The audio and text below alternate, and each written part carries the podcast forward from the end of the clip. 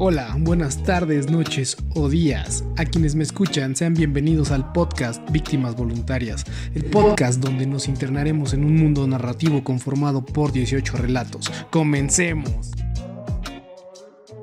En nuestro primer episodio de la serie Víctimas Voluntarias conoceremos la historia titulada El Mago. Mi padre quería que fuera caballero de profesión, él era un gran comerciante de nuestra región, aunque su mayor sueño desde niño fue el de portar una plateada armadura, llevar ceñida a la cintura la espada y andar en busca de aventuras sobre un brioso corcel.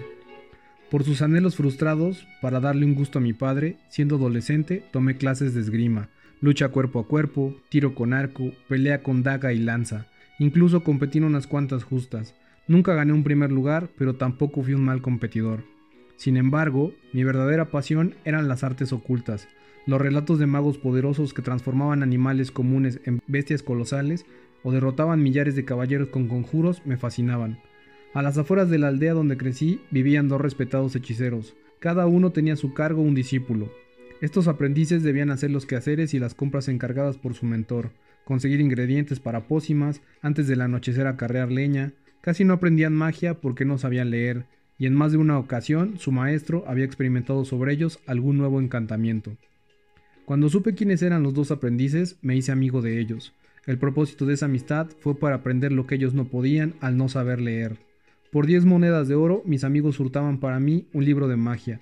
En uno o dos días lo estudiaba, copiaba los mejores hechizos, luego lo regresaba a mi cómplice para que su mentor no se diera cuenta. Como todo principiante, tuve mis errores. Recuerdo aquella vez que quise convertir un águila en dragón.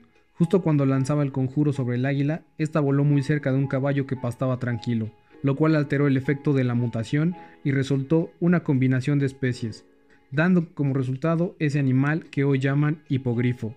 O cuando intenté detener el tiempo y quedé preso en una espiral atemporal. Estuve encerrado en un sábado por más de un año. Ese mismo día se repetía una y otra vez. Cierta mañana Desesperado, intenté huir a todo galope.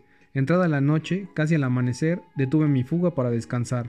Prendí una fogata y armé un campamento. Me recosté. Cuando desperté, estaba en mi cuarto, acostado en mi cama, exactamente igual que la mañana de mi escape. Para poder salir de ahí, tuve que deformar el pasado.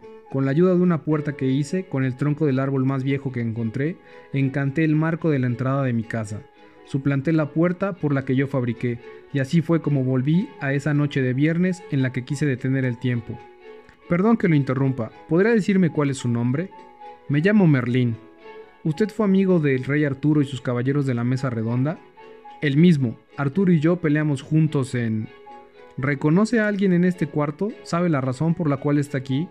No, no conozco a nadie y tampoco sé por qué estoy aquí. ¿Le gustaría conocer a un adivino para que compartan historias?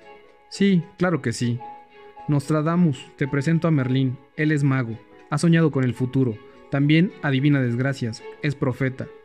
Después de presentarlos, el psiquiatra de ambos pacientes se dirigió a su oficina pensando que el recién ingresado Merlín haría buenas migas con Nostradamus. Fin.